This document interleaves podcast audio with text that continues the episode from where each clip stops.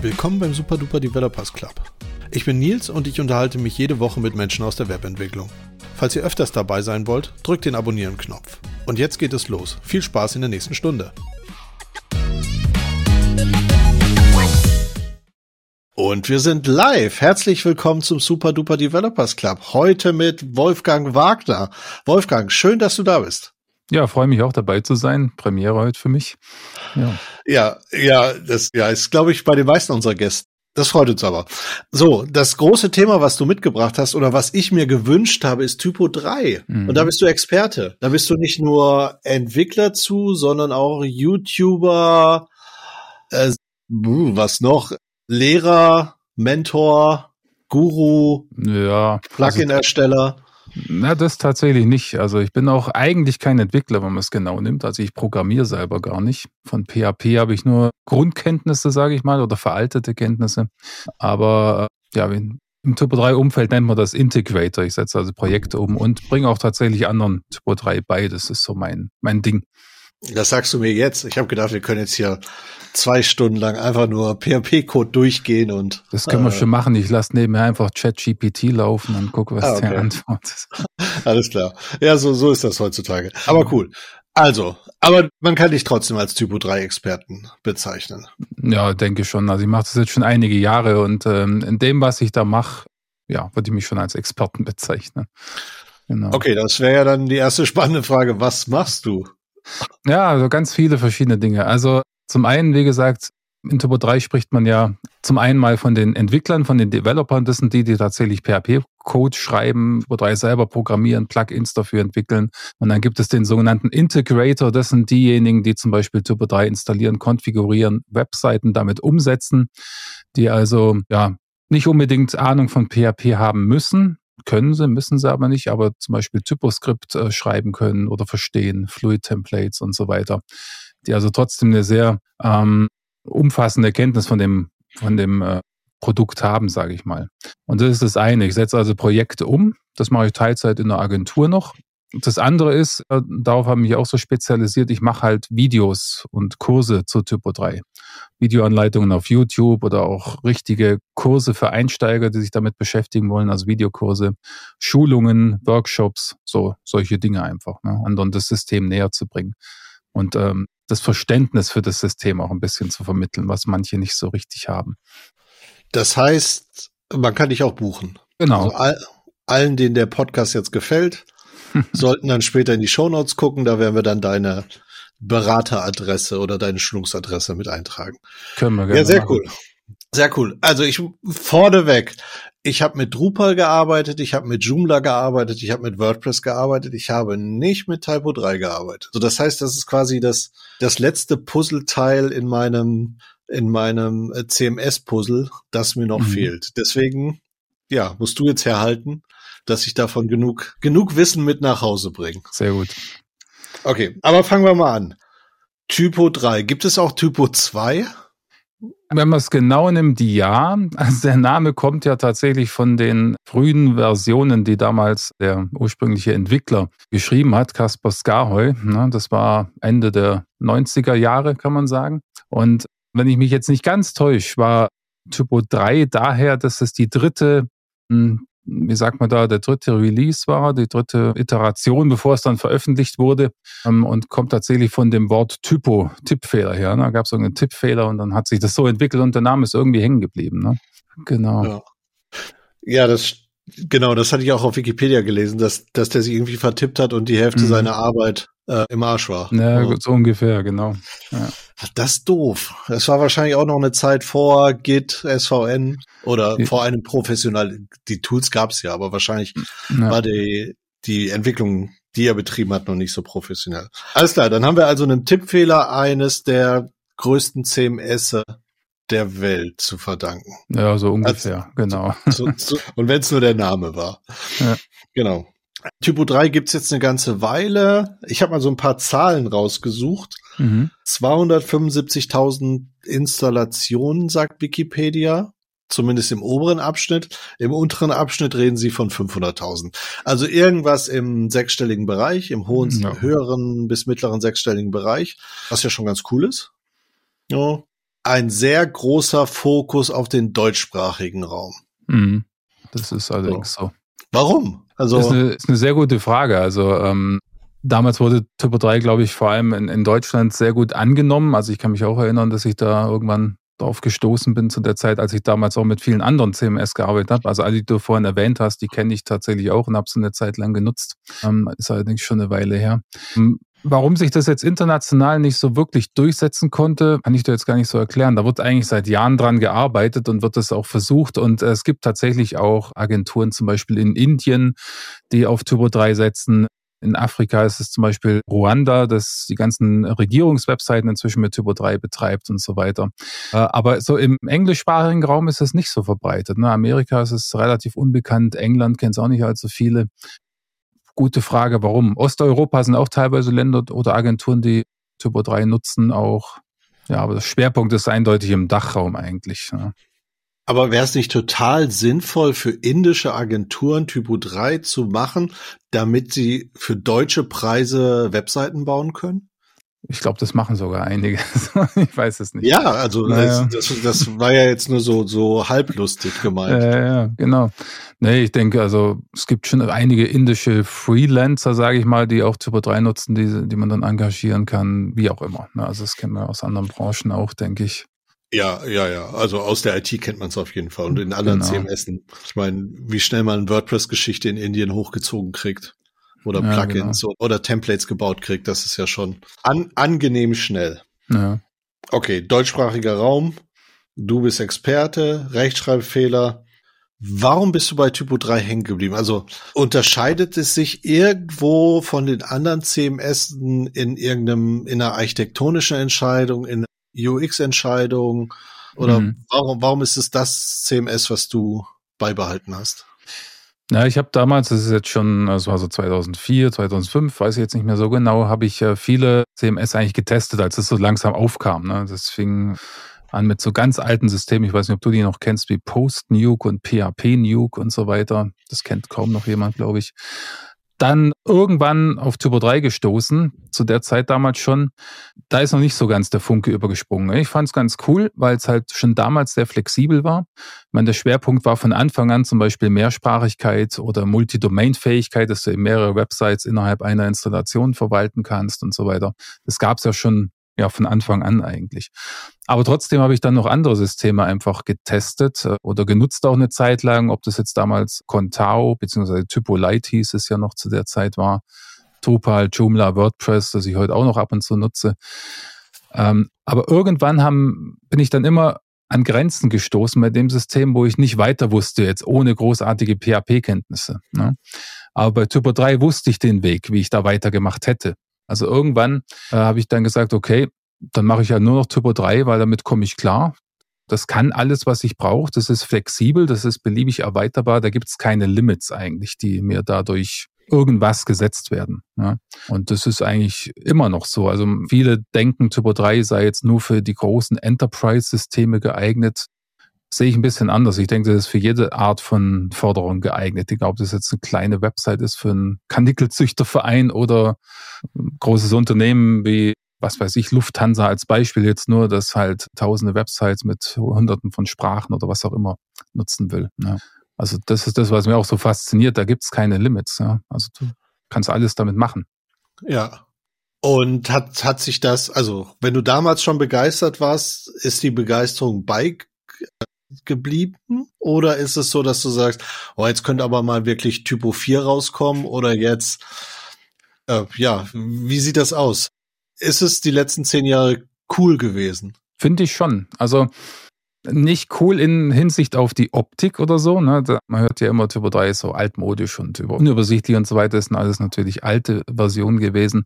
Aber für mich ist es cool geblieben und hat sich auch eindeutig weiterentwickelt. Ne? Und ja, es irgendwann habe ich mich entschieden, nur noch mit Typo 3 zu arbeiten. Ja, ich habe noch einen Blog zum Beispiel, der läuft noch mit WordPress, aber das ist historisch bedingt. Ja, da habe ich auch keinen Bock, die hunderten, hunderte von Blogartikeln nach Typo 3 umzuziehen, was auch gar nicht so einfach wäre. Aber ansonsten nutze ich eigentlich fast nur noch Typo 3 für mhm. egal was.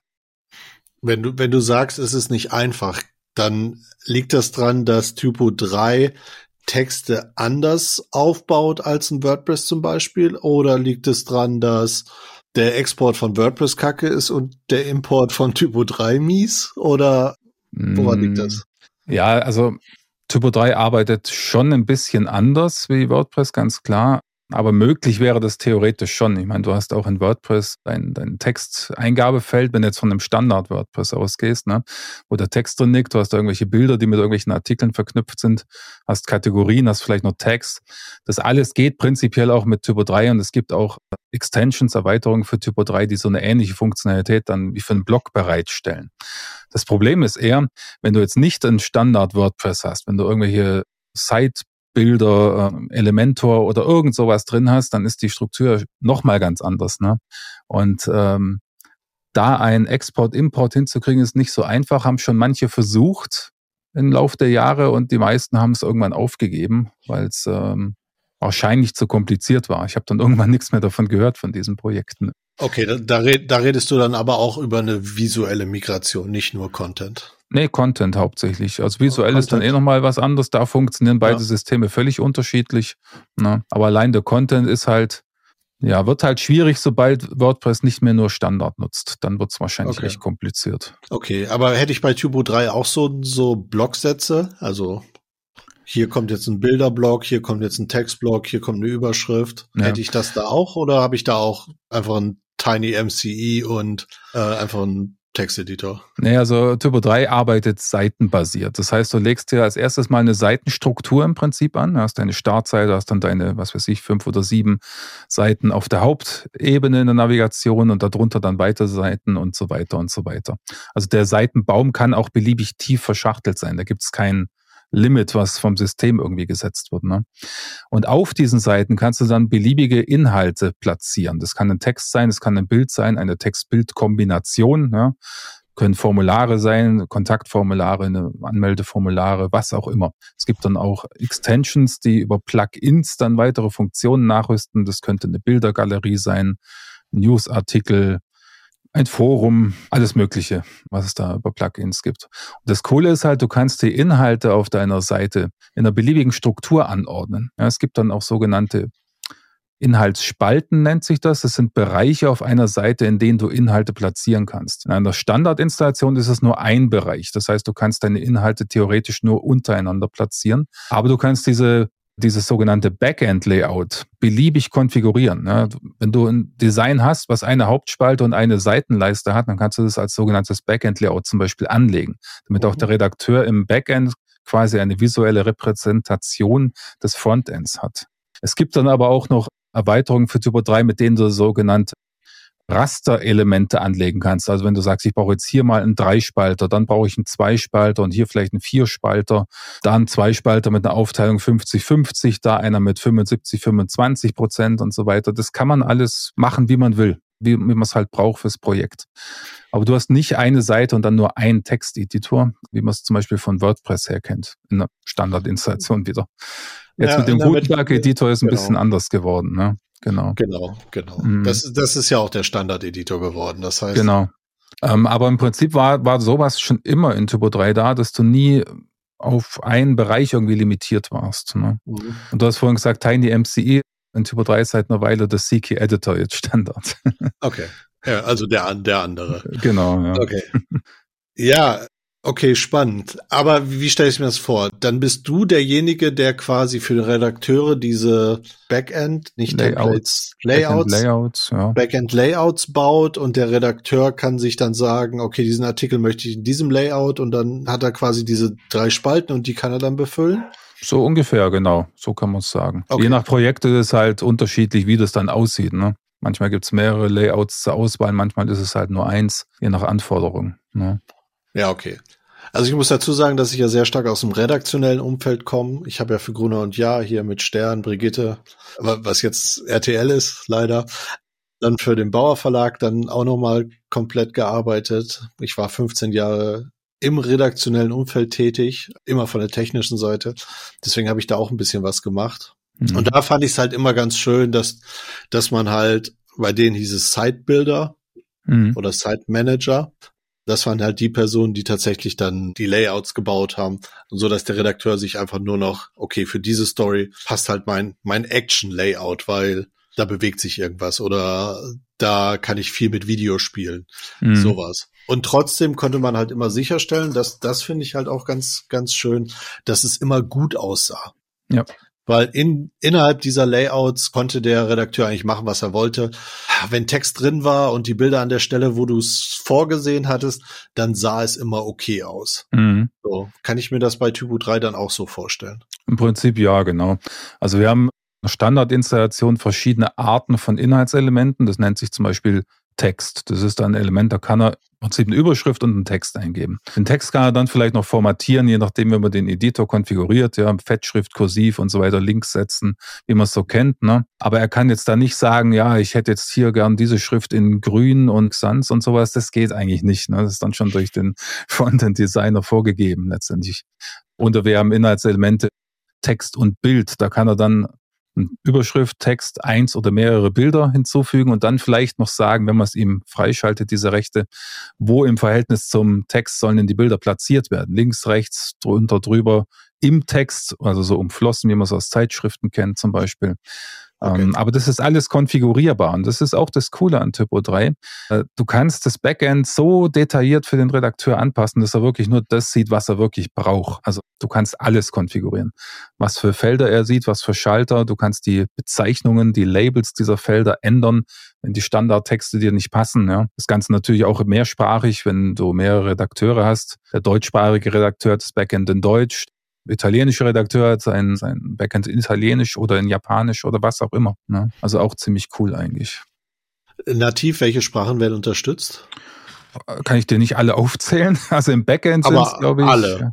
Ja, eigentlich schon. Also im Backend sind es, glaube ich, 30, 40, 50 Sprachen, wow. die schon okay da sind nicht alle zu 100 Prozent übersetzt, wird ja auch durch die Community gemacht. Ja. Frontend ist beliebig. Du kannst äh, 200 Sprachen nutzen, wenn du Bock hast. Ne, okay, also die Sprachen, ja. die du im Frontend halt da quasi rein implementierst. Ja, genau. Okay. Ist auch relativ einfach, solche Anforderungen wie zum Beispiel äh, Deutsch, Deutsch-Österreich, Deutsch-Schweiz, Deutsch-leichte Sprache oder sowas kann man auch machen im Prinzip. Ja. ja. Ja. Ist Deutsch-Schweiz nicht leichte Sprache? Ja, aber hier wohnt schon ne, im Süden. ja, okay, genau. verstanden. Ja, spannend. Typo 3 ist auch unter der GPL-Lizenz. Genau. Habe ich gesehen. V2, ja. Das heißt, dass alles, was ich an dem CMS mache, ich auch irgendwie zurückspielen muss unter der gleichen Lizenz? Genau. Also alles, was du entwickelst, auch Extensions laufen auch unter dieser Lizenz, genau. Ja, da hatte mir mal ein jemand erzählt, dass das, dass das tatsächlich gar nicht so sein muss. Das, das ist aber was, was ich mal von einem Rechtsanwalt klären lassen möchte. Dass tatsächlich, wenn es ein eigenständiges Plugin-System gibt, dass man dann auch unter anderen Lizenzen Dinge programmieren darf, weil du halt in den Kern nicht eingreifst und damit das Typo 3 ja nicht veränderst. Also ich bin jetzt natürlich auch kein Anwalt, aber soweit ich weiß, ist es nicht so. Und es ist, glaube ich, eigentlich so geregelt, dass alles, was du für Typo 3 irgendwie entwickelst, auch unter der GPL V2 laufen muss. Dementsprechend, ja, ist es eigentlich alles Open Source. Natürlich kann man auch kostenpflichtig was machen und, und es gibt auch immer mehr das Modell, dass du eine, eine freie Open Source Version hast, die der Community so zur Verfügung stellt. Dann gibt es eine Pro-Version, da zahlst du dann eine Lizenz. Aber das ja. ist ja aber theoretisch aber könnte man so eine, so eine Pro-Version kaufen und frei weitergeben, weil läuft ja alles unter ja. GPL V2. Aber da wir alle, da wir alle Entwickler sind, sind wir ja auch glücklich, wenn Leute Dinge von uns abkaufen. Eben, ja. Genau. Ähm, bietet Typo 3 bietet da aber keine Infrastruktur zu, oder? Also die es dir vereinfacht, Dinge zu verkaufen. Nee, noch nicht. Das ist seit einigen Jahren immer mal wieder im Gespräch. Ein sogenannter Marketplace, ja, wenn man das ja. von anderen Systemen auch kennt. Ist jetzt auch wieder im Gespräch. Ja, wir haben ja vor kurzem einen Wechsel in der, in der Führung der GmbH gehabt. Es gibt ja diese zwei Organisationen. Es gibt die Association, die Association und die GmbH. Und jetzt war ich ja am Wochenende auf dem Camp in Dresden und da war auch das Thema Marketplace mal mhm. wieder zu hören. Ähm, wann und wie genau da was kommt, das weiß ich jetzt allerdings auch noch nicht. Ja. Aber es gibt schon Marketplace für kostenlose Plugins oder sucht, muss man die sich zusammensuchen? Nee, es gibt das sogenannte Type 3 Extension Repository, auch TER abgekürzt. Ja, das ist okay. sowas wie ein App Store eigentlich. Ja. Ja, okay. Es ist einerseits eine Website, wo du suchen kannst, wo du auch deine Plugins hochladen kannst. Es ist aber direkt im äh, Backend auch erreichbar. Also es gibt im Backend den sogenannten Extension Manager, da kannst du Extensions installieren, deinstallieren und so weiter. Okay. Außer du arbeitest mit Composer, dann geht es natürlich nur noch über Composer. Wir haben also momentan zwei Schienen ein bisschen, nicht Composer-Installation und Composer-Installation. Oh. Ja. oh ja, Composer finde ich gut. Ja, ich auch. Finde find, find ich, find ich sehr gut. Das, das fehlt leider bei WordPress. Also um da ja. Abhängigkeiten so richtig hinzukriegen, das ist immer mhm. ein bisschen schwieriger, weil jedes Plugin halt immer alles mit reinbandeln muss, ja. was es so braucht. Ja, dann hast, du halt, hast du halt mittlerweile mit den ganzen Namespaces und den ganzen Namenskonventionen echt, kannst du echt Probleme haben, wenn, wenn zwei gleichzeitig irgendwie Symphony YAML benutzen wollen. Mhm. Das ist schon nicht so einfach. Ja. Ja, eines Tages. Also ich bin auch kein großer WordPress-Mensch, aber durch, durch meinen Job komme ich gerade sehr extrem mit WordPress in Kontakt. Mhm. Und äh, ja. Man muss ja, man muss es ja können, wenn man darüber ja, reden will. Irgendwie schon. Ist ja auch nicht so schlecht. Ich meine, aus Programmierersicht vielleicht schon ein bisschen Spaghetti-Code vielleicht, aber hat ja durchaus seine Daseinsberechtigung. Ne? Ja, ich glaube, es ist halt der User Space, also oder im Userland, das, was du mit deinen Plugins machen willst, das kannst du so sauber programmieren, wie du willst. Mhm. Das, das war ja schon immer so ein PHP-Ding. Ja. So, du kannst den schmutzigsten Code aller Zeiten schreiben, musst aber nicht. Irgendwie kriegst du immer ein objektorientiertes Plugin rangedengelt an, an WordPress. so, und das ist, aber lustigerweise hatten wir, hatten wir ja einen Termin oder hier mit Composermacher Nils Adermann, hatten mhm. wir eine Podcast-Folge und er war begeistert, wie gut sie es doch hinkriegen, immer wieder diese, diese Auto-Updates, diese Abwärtskompatibilität und, und, und. Das mhm. machen sie ja mittlerweile schon echt gut. Ja, das also, stimmt. Ja. Mhm. So, so wenig äh, Backwards Compatibility Breaks wie die haben, ja. Respekt. So, das, das sieht man im ja. Source Code an vielen Stellen wahrscheinlich auch an. Mhm aber trotzdem Respekt. Wenn ein Plugin vor fünf Jahren funktioniert hat, ist die Chance groß, dass es vielleicht heute immer noch funktioniert. Ja, ja, für die User ist es natürlich geil, weil, wie gesagt, meine, mein privater Blog läuft auch seit 2000 irgendwas auf WordPress. Alle Updates halt mitgemacht. Zwei, dreimal vielleicht irgendwelche Probleme gehabt bei Updates oder Upgrades und das war's. Ne? Ja, ja. Ja, also da großen Respekt. Vielleicht ist diese Art zu coden gar nicht immer das Schlechteste. Ich meine, 40 Prozent des Internets läuft, läuft da drauf. Irgendwas müssen sie richtig gemacht haben. Ja, auf jeden Fall. Gutes Marketing. ja, das, das kann mhm. tatsächlich auch sein. Genau. Na gut, ein Punkt, den du gerade angesprochen hast, Typo 3 GmbH, Typo 3 Association. Das heißt, mhm. in diesem ganzen äh, Gesellschaftsaufbau, wie, wie die Firmen aufgebaut sind, da gibt es zwei mhm. Instanzen. Einmal für den kommerziellen Teil, einmal für die Community oder? Kann man so grob sagen, ja. Also ursprünglich gab es nur die Association, das ist halt ein Verein mit Sitz in der Schweiz, der vor zig Jahren schon gegründet wurde da werden auch so die Mitgliedschaften verwaltet. Also du kannst ja Mitglied in der Association werden. Da gibt's die Community-Mitgliedschaft für sieben Euro irgendwas pro Monat bis hin zur Platin Enterprise und so weiter, was dann ein paar Euro mehr kostet. Ne? Und über diese Gelder werden dann zum Beispiel oder wird die Entwicklung finanziert. Ja? Es wird dann an die entsprechenden Teams verteilt, die bestimmte Sachen entwickeln wollen, ob es jetzt oder auch Dokumentation, was auch immer. Ähm, und die GmbH wurde vor einigen Jahren gegründet und ist aber ein, wie nennt man das, äh, ein Tochterunternehmen der Association. Also die Association steht quasi da noch ein bisschen drüber. Und die GmbH macht so mehr den kommerziellen Teil. Genau, die bietet zum Beispiel so Service Level Agreements an oder auch tatsächlich Dienstleistungen zu Typo 3. Also sie machen keine Projekte, ne, aber sie machen zum Beispiel Audits oder so. Du kannst also hingehen und deine Website mal überprüfen lassen oder dir auch Schulungen einkaufen über die GmbH ja, von, von Experten dann. Vorentwickler sind jetzt da inzwischen auch angestellt, die also wirklich aktiv an Typo 3 arbeiten. Hat sich so die letzten Jahre so ein bisschen entwickelt. Ne? Und dann gibt's natürlich dieses sogenannte ELTS-Programm, was auch über die GmbH läuft. Ich weiß nicht, ob du, ob dir das was sagt, oder mir erklären es vielleicht ja. kurz für die Zuhörer, genau.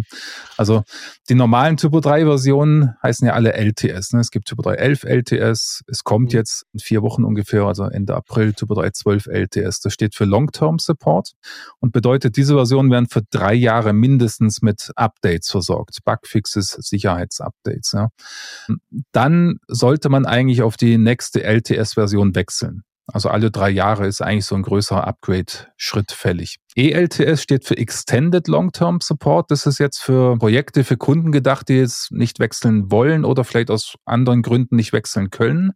Kann ja auch sein, dass irgendwelche externen Tools angebunden sind. Da muss man die Kompatibilität erst wieder herstellen. Und das ist ein kostenpflichtiger Service, den man sich über die GmbH einkaufen kann. Dann erhält man bis zu weiteren drei Jahren Sicherheitsupdates und Bugfixes. Keine Feature-Updates oder so, sondern eigentlich nur ja, so notwendige Updates. Kostet okay, aber heißt, dann. Kostet?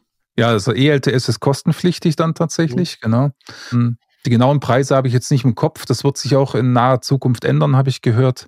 Es gab bisher so Einzellizenzen, aber auch Agenturlizenzen, wo du Betrag X gezahlt hast und konntest dann alle deine Projekte damit ausstatten. Wie da die genauen Lizenzbedingungen in, in Zukunft sein werden, weiß ich jetzt noch nicht. Ich glaube, da ist noch nichts offiziell verkündet. Aber haben, haben Sie dann in, der, in Ihrer GPL-Lizenz ein Hintertürchen gebaut oder kann man könnte ich mir das einmal kaufen und dann trotzdem allen zur Verfügung stellen. Könntest du theoretisch machen, genau. Ja. ja. Ich meine, wäre jetzt zwar ein bisschen blöd, wenn ich mir für ein paar tausend Euro die Lizenz kaufe und die dann weitergebe umsonst. Also für mich wäre es blöd, aber ja, könnte man theoretisch machen. Ja. Naja, ist ja nicht, also könnte man ja zusammenlegen, wenn man, wenn man das braucht. Ja. Ja, das finde ich, das finde ich immer so schwierig. Also ich mag diese, diese GPL-Lizenzen eigentlich ganz gerne. Aber in solchen Fällen, wenn man dann halt mal Geld mit verdienen will, und ich glaube, mit den meisten Open Source Projekten will man ja an manchen Stellen dann Geld mit verdienen. Mhm. Sei es gerade, wenn man ein Plugin-System dazu baut. Dann, ja, also ich, ich finde es schwierig dann zu sagen, ja, ja, aber die können nicht kommerziell sein, weil es muss ja alles unter GPL sein. Das spricht, also Du verkaufst ja nicht unbedingt den Code, sondern vielleicht verkaufst du auch die Dienstleistung drumherum oder was auch immer. Ja, aber spricht aus meiner Sicht jetzt nichts dagegen oder es widerspricht sich nicht. Ja. Klar, ich meine, es kann dir passieren, du, du verkaufst dein Plugin, deine Extension und jemand gibt's dann oder stellst dann öffentlich auf GitHub oder so. Kann passieren. Aber habe ich noch nie erlebt. Also wie gesagt, weil ich wäre ja blöd, wenn ich zigtausend Euro ausgebe und das Ding dann kostenlos zur Verfügung stelle jemandem. Ja, aber es gibt ja auch Plugins, die günstiger sind. Ja, klar. Aber Oder das, ich wie gesagt, habe ich noch nicht erlebt und glaube ich auch nicht, dass das passiert, weil in der Community das schon gewertschätzt wird, denke ich, wenn jemand sowas macht und jeder weiß, wie viel Arbeit es ist. Kann passieren, ja, ja, aber glaube ich nicht so ganz. Klar, ich, ich glaube nur, dass ganz halt ganz viele Leute halt nicht in der Community sind oder diesen Softwareentwickler Schmerz und, und die Liebe in sein Produkt überhaupt nachvollziehen können. Das stimmt, ja, aber ob die dann überhaupt äh, auf die Idee kommen, sowas zu machen, weiß ich nicht. Ja. Oder, ja. oder unglückliche Kunden gibt's, soll's, soll's ja auch geben. Ja. Also wie gesagt, ich habe es selber noch nie mitgekriegt. Vielleicht wurde es auch nie kommuniziert, aber ich glaube es nicht. Ja. ja. Alles klar, dann machen wir mal auf Typo 3 plugins.com. Alle, ladet, ladet eure Plugins hoch. Nein. Nee, nee, wir wollen ja auch mit unseren Sachen irgendwann mal Geld verdienen. Okay, aber ist das mit der Schulung, ist das was, was nachträglich eingeführt wurde oder war das schon immer Teil von Typo 3, dass es halt die Association oder die GmbH Schulungen verkauft hat? Hm, ich glaube, das wurde erst, ich glaube, das wurde, ja, das wurde dann erst mit der GmbH eingeführt vor einigen Jahren. Ich müsste jetzt gerade selber nochmal gucken, wann die gegründet wurde. Weiß ich jetzt auswendig gerade gar nicht. War, ähm, warst du, warst du schon da am Start, als die ja. gegründet wurde? Ja. War das, mhm. war das ein gutes Gefühl oder war das ein komisches Gefühl? Neutral bei mir, würde ich sagen. Also, okay. Äh, ich habe den Schritt schon verstanden, macht ja durchaus auch Sinn. Inzwischen ist es auch so, dass ein Großteil der Entwicklung äh, durch die Einnahmen der GmbH finanziert wird. Also nicht mehr nur ausschließlich durch die Mitgliedsbeiträge, sondern durch die Einnahmen. Gerade, soweit ich weiß, auch aus dem ELTS-Programm, wo doch einiges einbringt, was dann aber direkt halt zum größten Teil in die Weiterentwicklung des Projekts wieder einfließt ne, oder des Produkts besser gesagt. Okay, das das ist wiederum ja wieder gut, dass das, wenn mhm. das nicht so in die in die Taschen fließt. Okay. Ja. Okay, dann gehen wir mal weiter. Werden wir mal wieder von von Politik zu Technik wandern. In den alten Zeiten wo Leute über Typo 3 geredet haben, hat man, glaube ich, nie ein Gespräch führen können, ohne dass jemand auf TypoScript gemotzt hat. Mhm. So. Kannst du einmal erklären, was ist eigentlich TypoScript? Wofür mhm. brauche ich das? Warum haben die Leute so viel gemotzt darüber? Und warum ist es heute vielleicht eigentlich ganz cool? Okay, also TypoScript ist auf jeden Fall keine Programmiersprache. Das wird auch oft falsch geschrieben oder wiedergegeben. Es ist eigentlich eine, sind Konfigurationsanweisungen letztendlich, mit denen du sagen kannst, wie Typo 3 etwas darstellt oder etwas ausgibt, die Daten, die in der Datenbank liegen. Ne? Letztendlich ist TypoScript nur ein großes PHP-Array, wenn man das mal genau nimmt, was durch den TurboScript-Parser im Turbo 3-Kern interpretiert wird und dann macht Turbo 3 irgendwas damit. Damit kann ich zum Beispiel steuern, ob die Inhalte als HTML, also als Website ausgegeben werden oder vielleicht als XML für ein RSS-Feed oder als JSON für irgendwas, Headless-Thema und so weiter. Das kann ich per TurboScript eben konfigurieren zum Beispiel. Ne? Oder wenn ich HTML ausgebe, in welcher Form soll es ausgegeben werden? Nämlich die System-Extension, die Turbo 3 da mitbringt als Vorlage oder baue ich mir vielleicht was eigenes, dass ich eigene HTML-Strukturen im Frontend habe. Hm. Also es sind nur Konfigurationsanweisungen. Das war damals, als es entwickelt wurde, eine ziemlich coole Sache, weil sowas in der Form gab es noch gar nicht. Und das war ein Punkt sogar, warum ich damals ziemlich angetan war von Typo 3. Ich brauchte eigentlich keine PHP-Kenntnisse, um trotzdem verdammt viel zu erreichen, ne, um viel konfigurieren zu können. Man geht immer ein bisschen weiter weg von TurboScript inzwischen. Man kann jetzt viel auch auf anderen Wegen erreichen. Wir haben ja eine Template Engine namens Fluid, also die Ausgabe im Frontend wird über Fluid generiert. Das ist so ähnlich wie Twig oder andere Template Engines, sage ich mal. Da wird jetzt viel von dieser Logik, die ich früher im TurboScript abbilden musste, auch jetzt in den Fluid-Templates direkt abgebildet. Da kann ich also mit Variablen, Conditions und so weiter arbeiten. Geschimpft wird halt drüber, weil die Syntax halt gewöhnungsbedürftig ist. Ja, gerade jemand, der schon programmieren kann, der vielleicht JavaScript oder andere Sprachen kennt und kann, wird sich ein bisschen umgewöhnen müssen, weil die Syntax teilweise anders ist. Das liegt einfach daran, wie es halt vom Kern interpretiert wird. So ein zeilenweiser Interpreter. Ähm, es wird nie kompiliert oder so. Von daher ist es ein bisschen anders. Aber ansonsten finde ich das Konzept eigentlich immer noch gar nicht schlecht, äh, weil es halt ähm, ja letztendlich die Option mir gibt, alles zu steuern, was irgendwie in irgendeiner Form ausgegeben wird. Ja. Okay, aber, aber tatsächlich, du sagst, es ist nur noch optional. Das heißt, wenn man sich gar nicht mehr so viel mit, mit rumschlagen will, dann geht man auf Fluid und kann ja, optional so nicht ganz, aber ich brauche nicht mehr so viel TurboScript wie, wie früher. Ein bisschen brauche ich schon okay. noch, aber nicht mehr ganz so viel. Es wird vereinfacht. okay. Mehr. Okay. Und in welchem Level muss ich TypoScript können? Das ist dann der PHP-Entwickler, der die Extensions baut? Oder bist du das als, wie war doch mal deine Jobbezeichnung? Integrator? Nein. Integrator, Integrator, genau. Integrator. Ja. ja. genau, Integrator. Also der muss, genau, also der muss TypoScript können auf jeden Fall. Der Integrator, das ist Teil dieser ja, es gibt auch eine Zertifizierungsprüfung dazu. Also das musst du wissen, wenn du die Zertifizierung bestehen willst, was TurboScript ist und gewisse Grundkenntnisse haben. Der Entwickler sollte es aber auch zumindest kennen oder können. Ne? Er muss ja verstehen, was da, ja, was er machen kann, was er letztendlich dem Integrator anbieten kann, auch was der konfigurieren kann zum Beispiel. In den okay. einzelnen Plugins auch, ja. Okay. Das heißt, du, du sprichst fließend PHP Areas. Nö. PHP-Arrays nicht. Nein, aber wenn, wenn du sagst, das sind, das sind prinzipiell PHP-Arrays, ja. TypoScript. Ja, also genau, also die Syntax, wenn man sich die mal anschaut, kann man die fast eins zu eins dann in auch einer Array-Schreibweise darstellen okay. eigentlich. Ja. Okay, ja, verstanden. Okay, dann habe ich mir tatsächlich jetzt 20 Jahre immer das Falsche unter TypoScript vorgestellt. Okay, was hast du dir vorgestellt?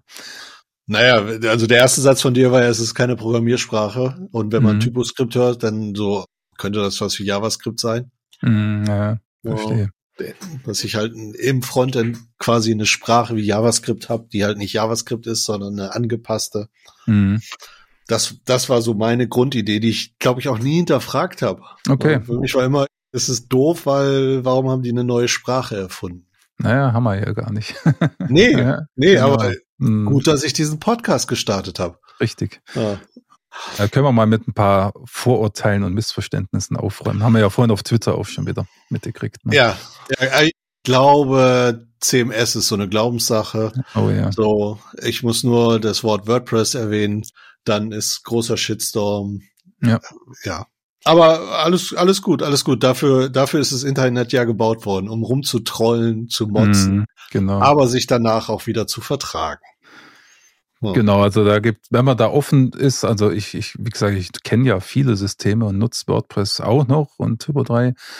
Und deshalb kann ich es nicht so ganz nachvollziehen, wenn da manche immer gleich, ja, so mein CMS ist viel besser als deins, so ungefähr. Ist ja immer dann der Tenor. Ne? Ja, es ist, ich, so ich finde es auch, ich finde es auch spannend, dass es halt wirklich so länderspezifisch ist. Ich glaube, bei uns mhm. Deutschen sind schon die, die mehr technischen CMS, also die solide, objektorientierte Grundlage haben, mhm. sind schon sehr gerne gesehen. Und das ist WordPress zum Beispiel nicht. Und WordPress unter Entwicklern ist halt schrecklich. Aber wenn mhm. du dann ins Ausland gehst, dann ist, gibt's halt nur noch WordPress. So was ja. ja auch ganz cool ist. Ja. ja, und Typo 3 ist halt hier in Deutschland. Ja, aber dass es mit der Mentalität zusammenhängt, das könnte natürlich schon sein. Ja. Ähm, wir Deutschen sind immer sehr auf Stabilität und Sicherheit bedacht. Ja. Ja, kann man ja WordPress, ich meine, wenn 40 Prozent des Internets auf WordPress laufen und da jetzt keine großen Leaks in letzter Zeit waren, kann man denen ja mhm. nicht so, so viel Instabilität vorwerfen. Ja. Ist, ist Typo 3 denn sicher? Kann man schon so sagen, ja. Also es gibt da so gewisse Statistiken natürlich. Leider fällt mir jetzt die Domain nicht mehr ein, die Website, wo man sowas einlesen kann, nachlesen kann. Ähm, also Typo 3 wird selten gehackt, sagen wir mal so. Ne? Ähm, die meisten Fälle, wo ich mitgekriegt habe, dass irgendwas äh, gemacht wurde, dass irgendwie in Anführungszeichen eine Website gehackt wurde, lag eigentlich daran, dass die Backend-Benutzer unsichere Passwörter zum Beispiel hatten oder ihren Benutzernamen Admin genannt haben und dann noch ein unsicheres Passwort und so Geschichten. Ne? Ähm, aber ansonsten so richtige Sicherheitslücken gibt's gibt's schon natürlich, aber wir haben ja auch ein Security-Team, was sich dann um sowas kümmert und wo dann, sobald sowas entdeckt wird, auch relativ zeitnah dann immer Patches bereitgestellt werden. Und dann gibt's halt mal wieder ein Security-Update. Ne? Und okay. das funktioniert eigentlich ziemlich gut, muss man sagen. Also und das war halt auch so im Vergleich zu WordPress immer so ein Faktor, denke ich, weil WordPress kriegt man ja ständig oder hat man früher ständig irgendwas mitbekommen, hier wieder eine Sicherheitslücke in dem Plugin und in dem Theme und hier und da und dort. Das, da ist Typo 3 schon anders, denke ich. Und deshalb ist es, glaube ich, auch bei so Kunden, die jetzt extrem Wert auf Sicherheit legen, weit verbreitetes System, denke ich. Ne? Ja. ja. Wobei ich glaube, fairnesshalber muss man das CMS von den Plugins trennen. Also wenn man Bestimmt. das aus, aus einem Sicherheitsaspekt, ja. weil Plugins normalerweise, das ist ja so die Grundidee, jeder kann das Ding erweitern. Ich stelle dir die Schnittstellen zur Verfügung und mhm. ich kenne noch kein CMS oder überhaupt Framework, das es dir irgendwie ermöglicht zu sagen, ein Plugin ist gesandboxed. Ja.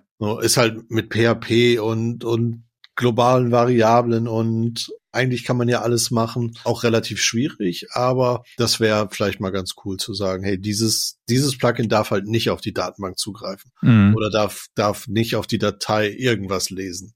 Mhm. Ja. Aber, ja, ja, aber solange die, die Programmiersprache das nicht wirklich zulässt, kannst du da nichts machen. Und ich glaube, so lang ist es halt immer möglich, unsichere Plugins zu bauen. Mhm. Und das, darf man dann dem CMS wahrscheinlich auch nicht vorwerfen, wenn da mal über die Plugins eine Sicherheitslücke reinkam. Ja, klar. Ja, genau. Es ist halt immer die Frage, wie damit umgegangen wird. Ne? Ich weiß jetzt nicht, wie es bei anderen CMS CMS ist, ehrlich gesagt. Ähm, bei Typo 3 ist halt so, wenn da eine Sicherheitslücke auch bei, einem, bei einer Extension, bei einem Plugin entdeckt wird, dann geht auch das über das Security-Team, die kontaktieren dann den Entwickler und so weiter, helfen dem gegebenenfalls dann auch, äh, dieses, diese Sicherheitslücke zu fixen. Dann wird eine neue Version auch von so einem Plugin bereitgestellt. Ne? Ja. Weil es eben, wie gesagt, nicht wie das bei anderen Systemen so abläuft, ob es da auch solche Teams gibt, die sich drum kümmern oder keine Ahnung. Ja, du hast ja bei manchen, also bei Shopware zum Beispiel, bei den Plugins musst du jedes Mal durch ein Audit.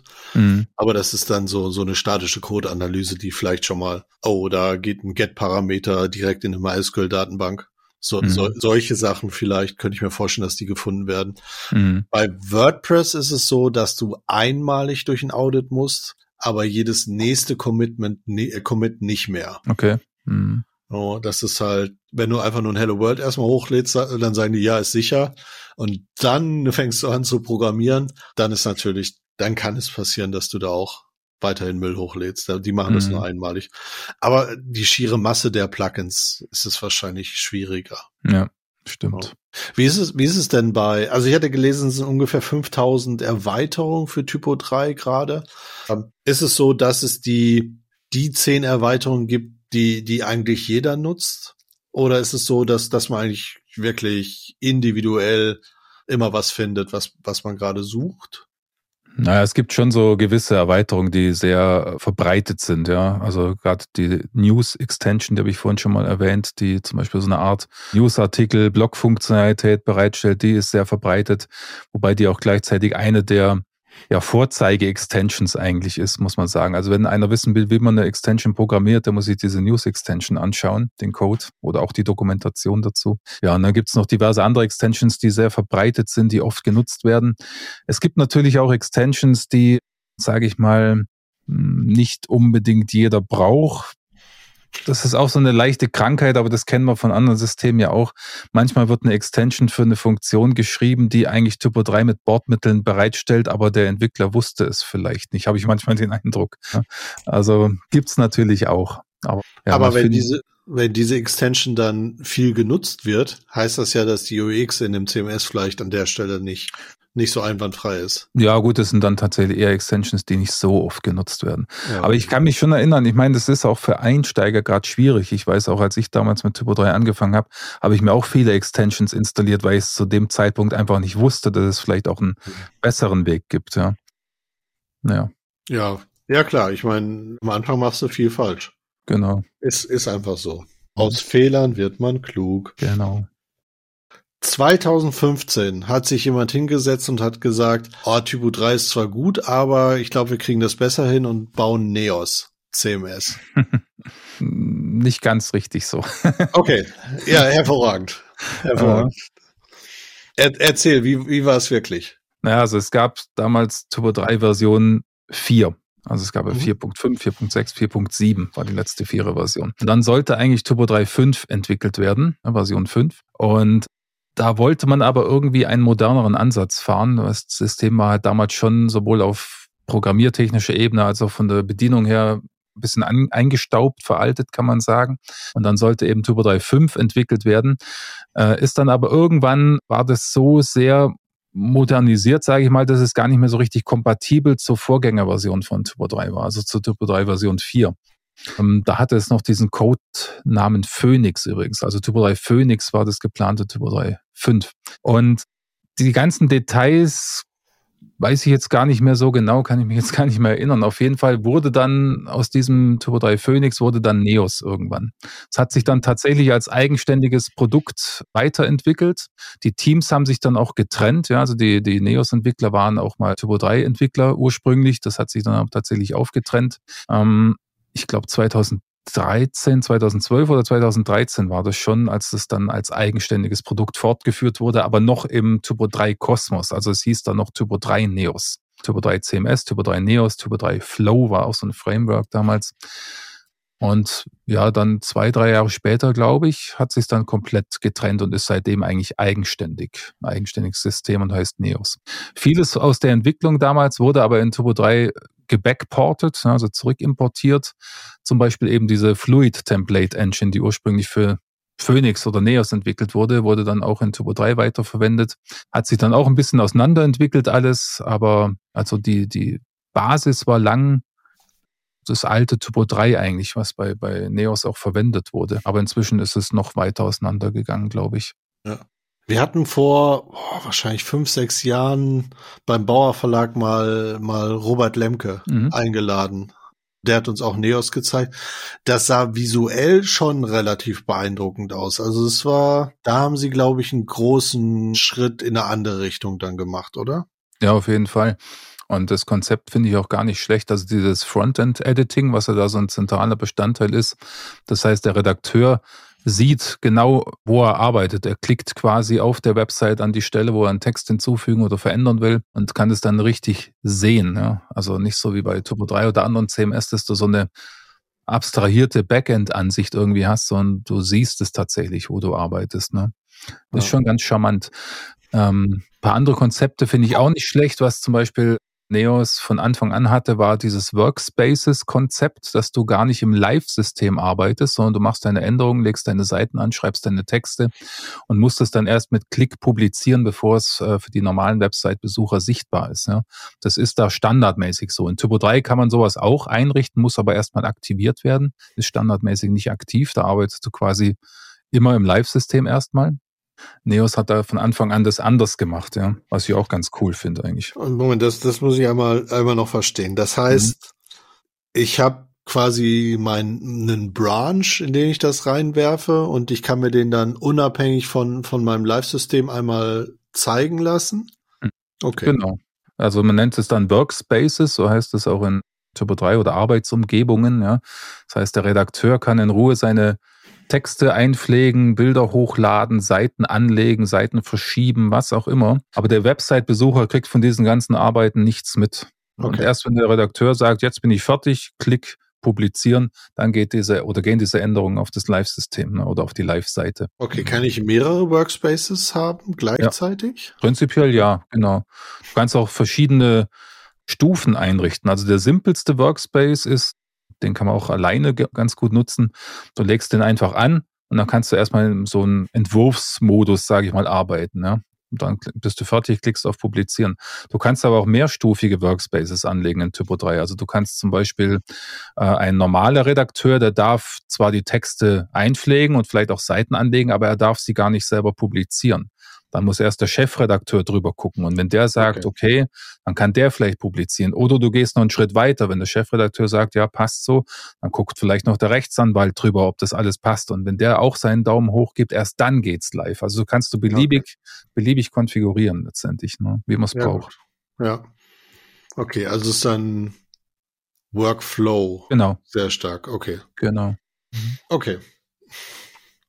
Ja, äh, das hatten wir tatsächlich auch immer, dass wir diese ganzen Redaktionsworkflows mhm. auch zu anderen Uhrzeiten publizieren, Publikationsworkflows mhm. und sowas. Genau, das gibt's ja. natürlich im, im redaktionellen Umfeld sehr, sehr stark. Okay, wer sind denn die größten Nutzer? Du hast Lufthansa vorhin genannt. Also das war jetzt nur ein Beispiel. Ich weiß nicht, ob ja. die noch Typo 3 nutzen. Aktuell kann ich es dir gar nicht so genau sagen. Also ich weiß, dass sehr viele Reiseunternehmen eine Zeit lang auf Turbo 3 gesetzt haben. Ich glaube, TUI war mal eine Zeit lang auf Turbo 3. Äh, okay. Ich glaube, Sony teilweise, bin ich mir jetzt nicht hundertprozentig sicher. Aktuell sehr stark ist Turbo 3 auf jeden Fall im Bildungsumfeld. Also Universitäten setzen sehr viel auf Typo 3 oder generell Bildungseinrichtungen. Zum Beispiel Universität Wien ist eine Typo 3 Installation mit, ich glaube, 16.000 Domains und zigtausend Backend-Benutzern.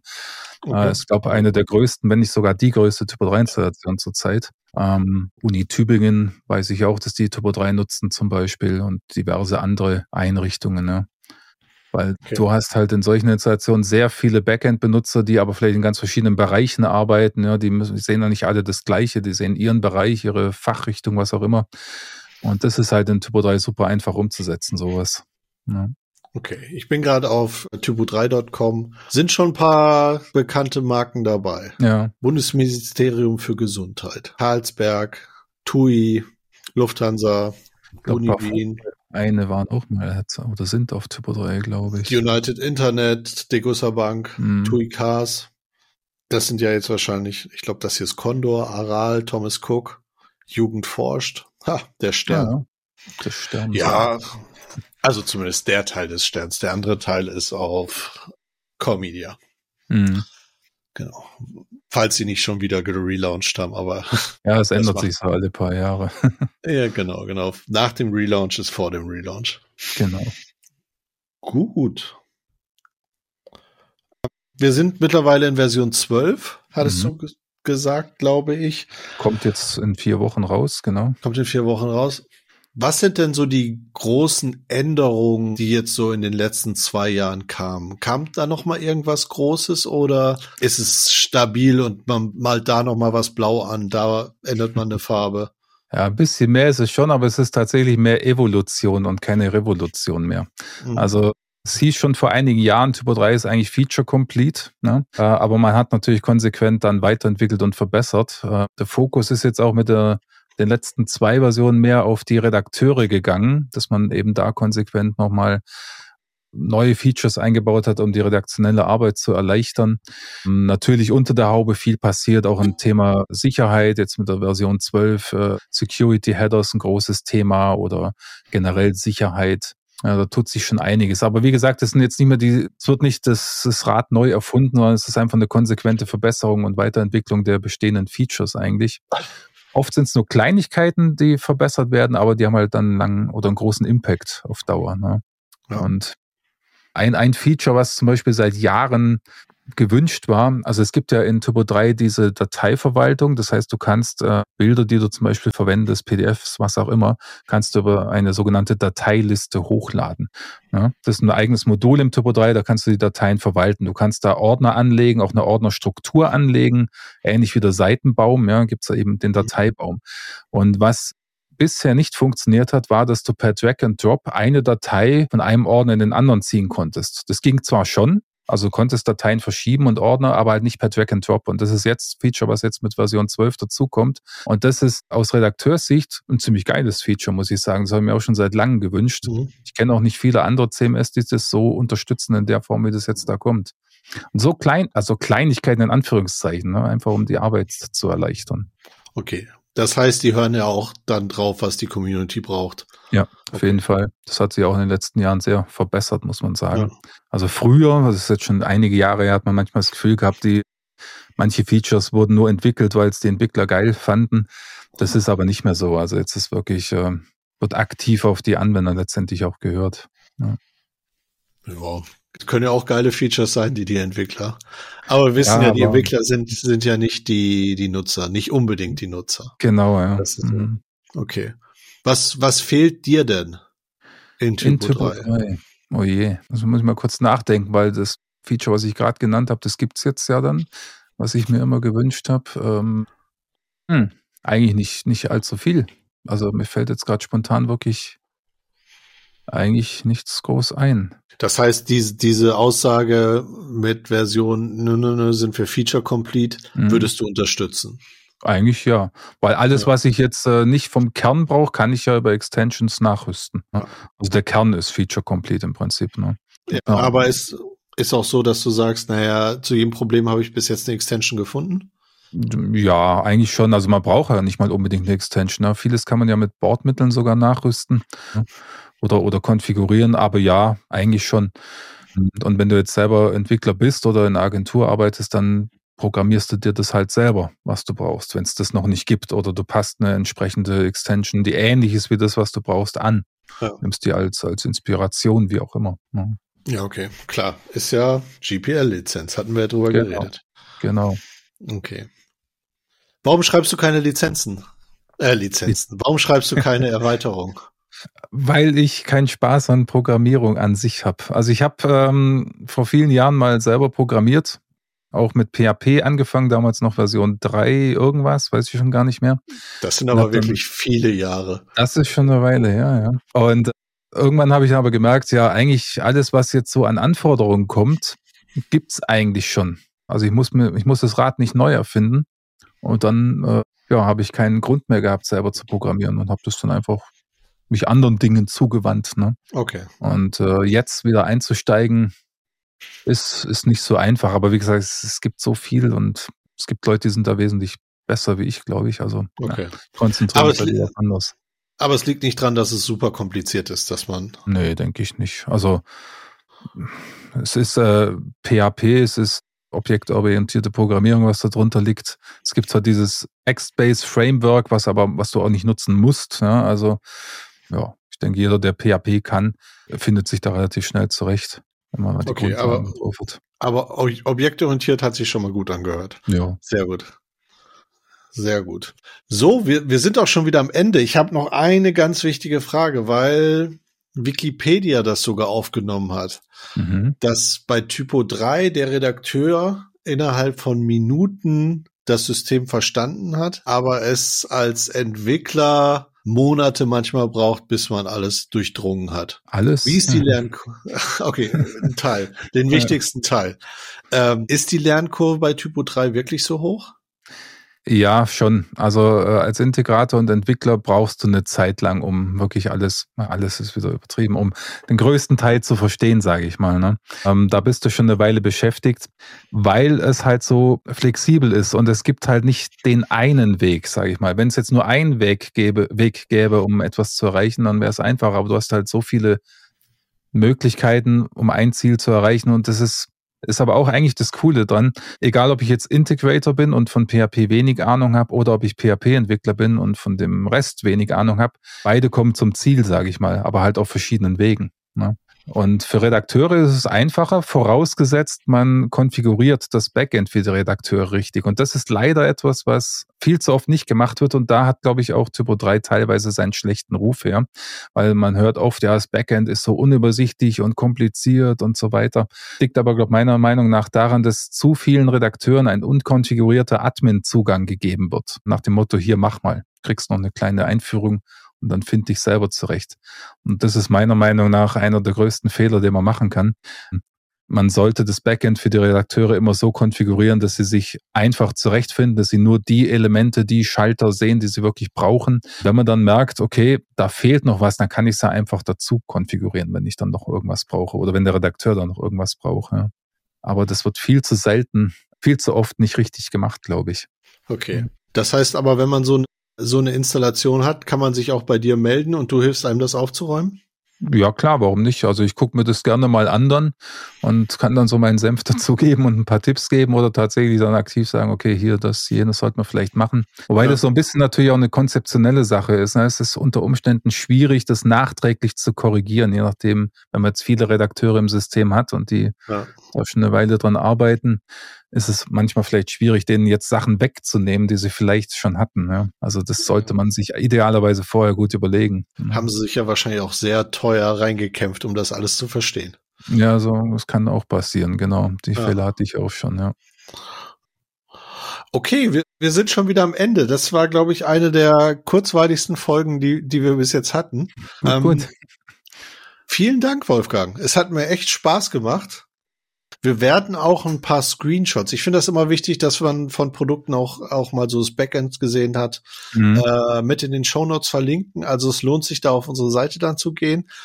Aber ansonsten kann ich nichts anderes sagen als, als Dankeschön. Ja, sehr gerne. Also mir hat es auch Spaß gemacht. Zeit ging wirklich schnell rum, das stimmt. Ja. Und ich hoffe, dass ich jetzt manche Vorurteile und, und alte Meinungen vielleicht ein bisschen ausräumen kann dann. Weil eigentlich ist es ein cooles System. Also ich setze jetzt seit 15 Jahren drauf, finde es immer noch geil und so falsch liegen kann ich ja, glaube auch nicht. ja. ja, also das, das geht bestimmt, aber äh, hat, es, es ändert sich ja auch alles über genau. die Jahre. Mhm. Alles klar, dann würde ich sagen, wir sind raus.